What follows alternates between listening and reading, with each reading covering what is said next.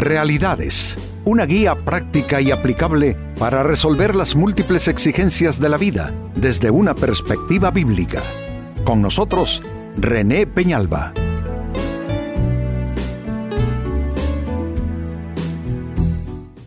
Amigos de Realidades, sean todos bienvenidos.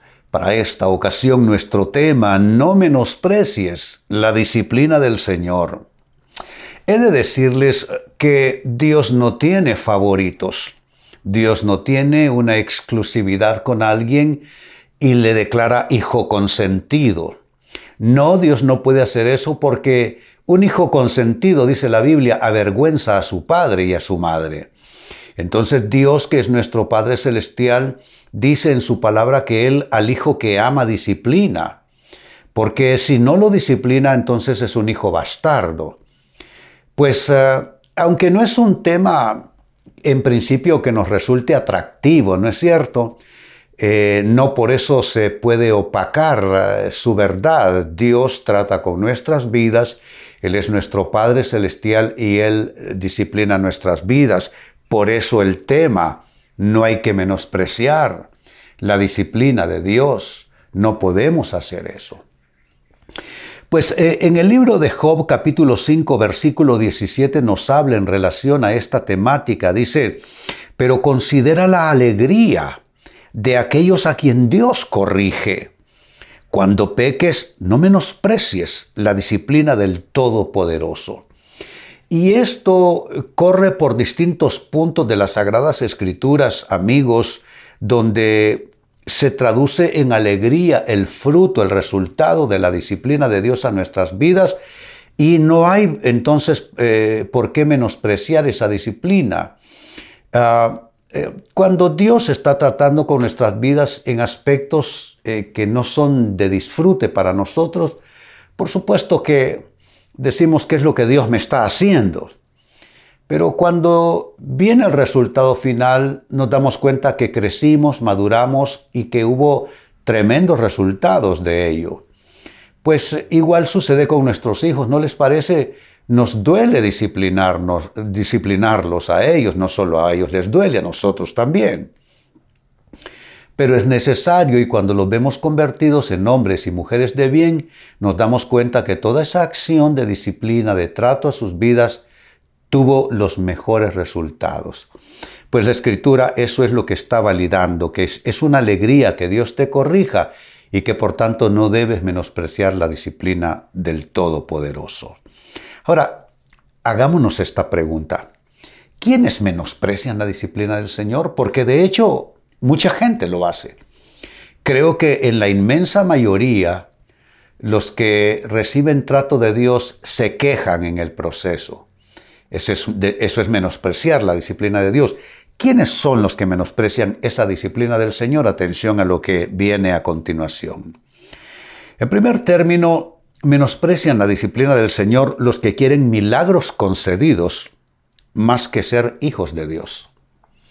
Eh, eh, es gente, amigos, que van a la iglesia quizá, ven programas cristianos en la televisión, leen la Biblia, pero en realidad son personas que andan tras la milagrería. ¿Qué quiero decir con esto? Andan tras lo milagroso de Dios. No les interesa ser discípulos de Cristo, no les interesa ser hijos de Dios, ser creyentes al cien, sino lo que quieren es recibir un milagro. Eh, las multitudes a las que Jesús les predicó eran así, estaban buscando un milagro todo el tiempo. Pues eh, esas multitudes que iban tras lo milagroso nada más, fueron las que gritaron más tarde, crucifícale, frente a Poncio Pilato. Entonces, eh, eh, por supuesto que va a menospreciar la disciplina de Dios una persona que solo quiere milagros, que no quiere formación, no quiere trato y no quiere ser necesariamente constituido como hijo de Dios. Lo que quiere es ser hijo de milagros, hijo de provisión, hijo de buena palabra, que le levante el ánimo, que le, que le ofrezca y prometa algo para eh, más adelante. Y el Dios de la Biblia, amigos, es un Dios que por supuesto hace milagros y suple nuestras necesidades conforme sus riquezas en gloria en Cristo Jesús. Pero tampoco eso significa que es lo único que hay sobre la mesa.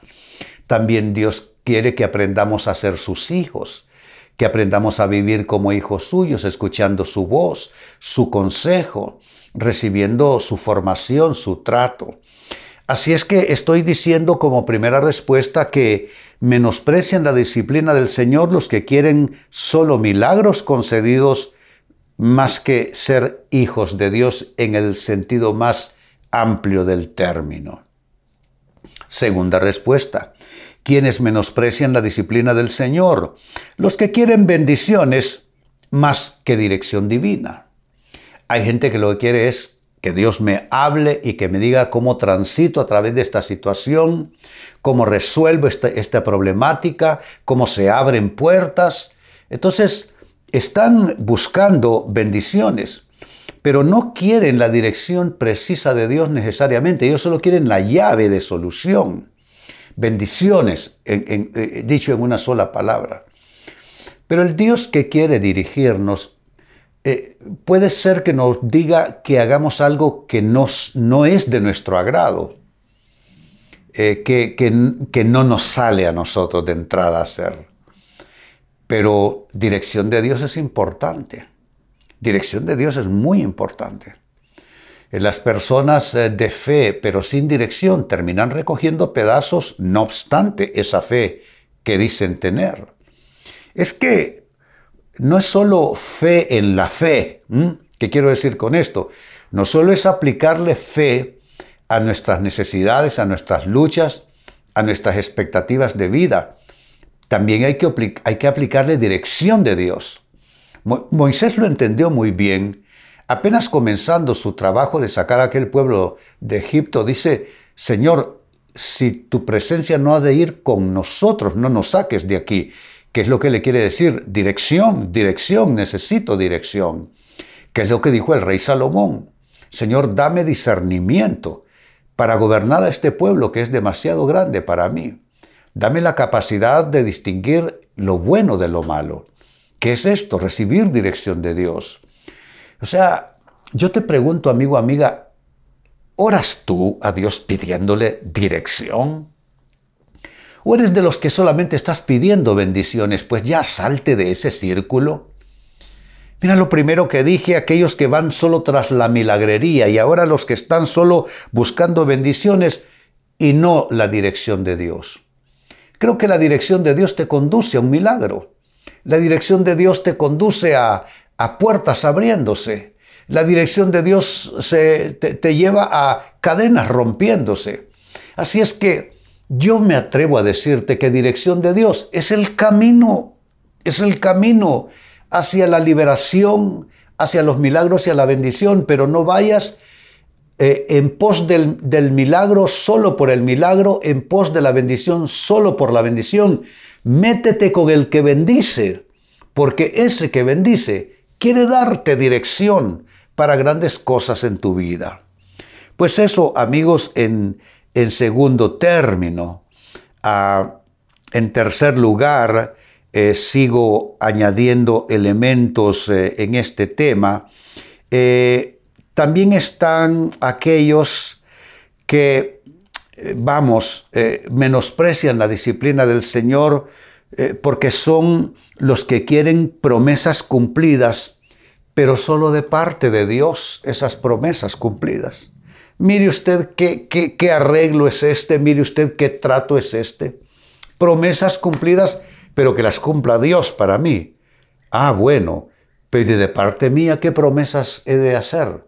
¿Qué promesas he de cumplir? Saben, la relación con Dios es una relación con otra persona, es decir, solo que Él no es una persona humana.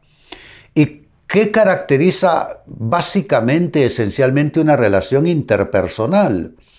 Hombre, a que es de doble vía, que no puede ser algo solo unilateral. Entonces, tú quieres promesas de Dios cumpliéndose, yo también.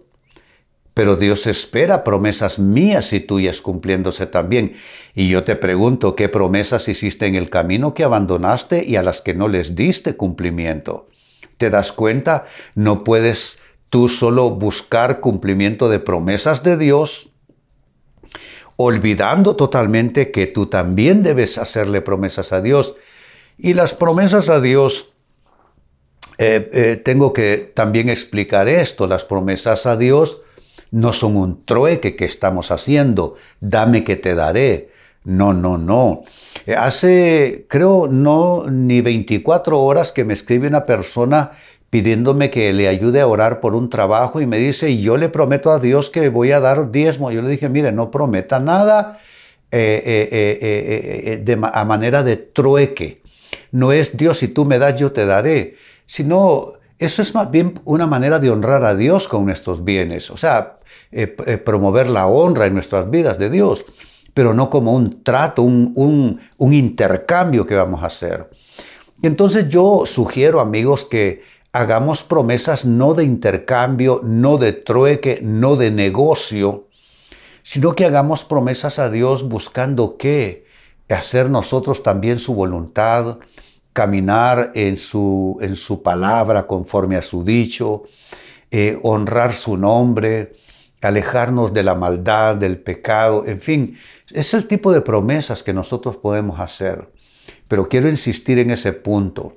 Eh, están menospreciando la disciplina del Señor los que están eh, queriendo solo promesas cumplidas de parte de Dios, pero no de parte de sí mismos. Así es que atención a esto, porque es muy importante y puede ser, amigo, amiga, que te esté dando la clave de por qué las cosas no funcionan bien en tu vida.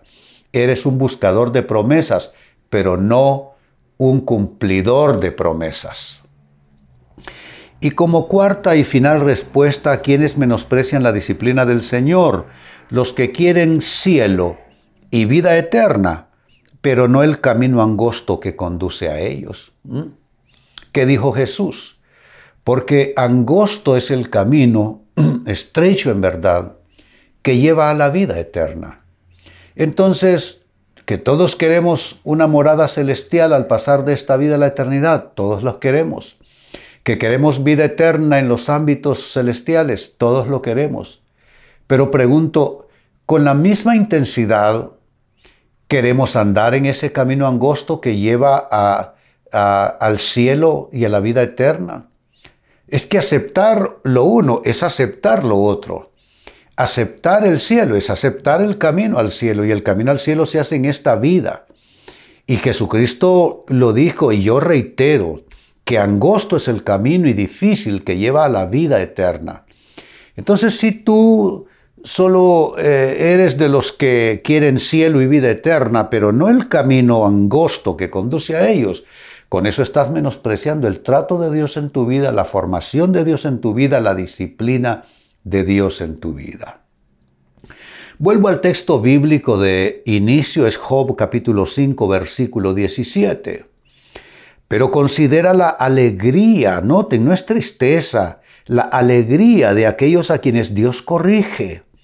Cuando peques, no menosprecies la disciplina del Todopoderoso, y ese ha sido nuestro tema en el programa de hoy, no menospreciar la disciplina de Dios. ¿Y quiénes son los que terminan haciendo esto? ¿Quiénes son los que terminan menospreciando la disciplina del Señor? Eh, número uno son los que quieren milagros concedidos más que ser hijos de Dios, que constituirse hijos de Dios, discípulos de Cristo. Dos, los que quieren bendiciones más que dirección de, Dios. Son buscadores de, de bendiciones pero no buscadores de dirección de Dios. Tres son los que quieren promesas cumplidas, pero promesas cumplidas, amigos, solo de parte de Dios, no de parte de sí mismos. Y eso, eso desarregla toda esta ecuación de fe, de, de comunión con Dios, de caminar con Él. Y en cuarto lugar, menosprecian la disciplina del Señor los que quieren cielo y vida eterna, pero no quieren el camino angosto que conduce a ellos. Amigos, ¿cómo está tu vida? Amiga, ¿cómo está tu vida? Ah, creo que en esto tenemos todos, desde el que habla hasta los que escuchan, todos necesitamos aprender más. ¿Por qué? Porque generalmente cuando Dios está tratando con nuestras vidas nos revolvemos, nos revolcamos, nos resistimos, forcejeamos con el trato de Dios. Pero yo digo que nos conviene, y lo dice la palabra, nos conviene aplicar este escrito está, dice, estad quietos y conoced que yo soy Dios. En vez de un pleito, en vez de un forcejeo, en vez de tratar de escapar de la formación y la disciplina de Dios, mantengámonos quietos. Eh, siempre lo digo, hoy lo reitero, no podemos entenderlo todo, pero aunque no podemos entenderlo todo, podemos confiar no obstante. Así es que te invito a que confíes en Dios, a que le permitas a Dios convertirte en el hombre y la mujer que debe ser. Tú has tomado decisiones huyendo del trato de Dios en tu vida. Quizá huiste de una iglesia porque no te gustó el trato. Eh, preferiste algo más light, algo más eh, eh, benevolente para contigo. Quizá tomaste una mala decisión en tu familia, Dios estaba tratando contigo y te resististe. Quizá fue un tema financiero o quizá fue un tema espiritual. Pero sabes, no debes resistirte más porque resistirse a la disciplina del Señor es uno ir en sentido contrario, en sentido opuesto. Pues bien amigos, con esto cierro el tema, de igual manera me despido y les recuerdo que nuestro enfoque de hoy ha sido titulado No menosprecies la disciplina de Dios. Hemos presentado Realidades con René Peñalba. Puede escuchar y descargar este u otro programa en renépenalba.net.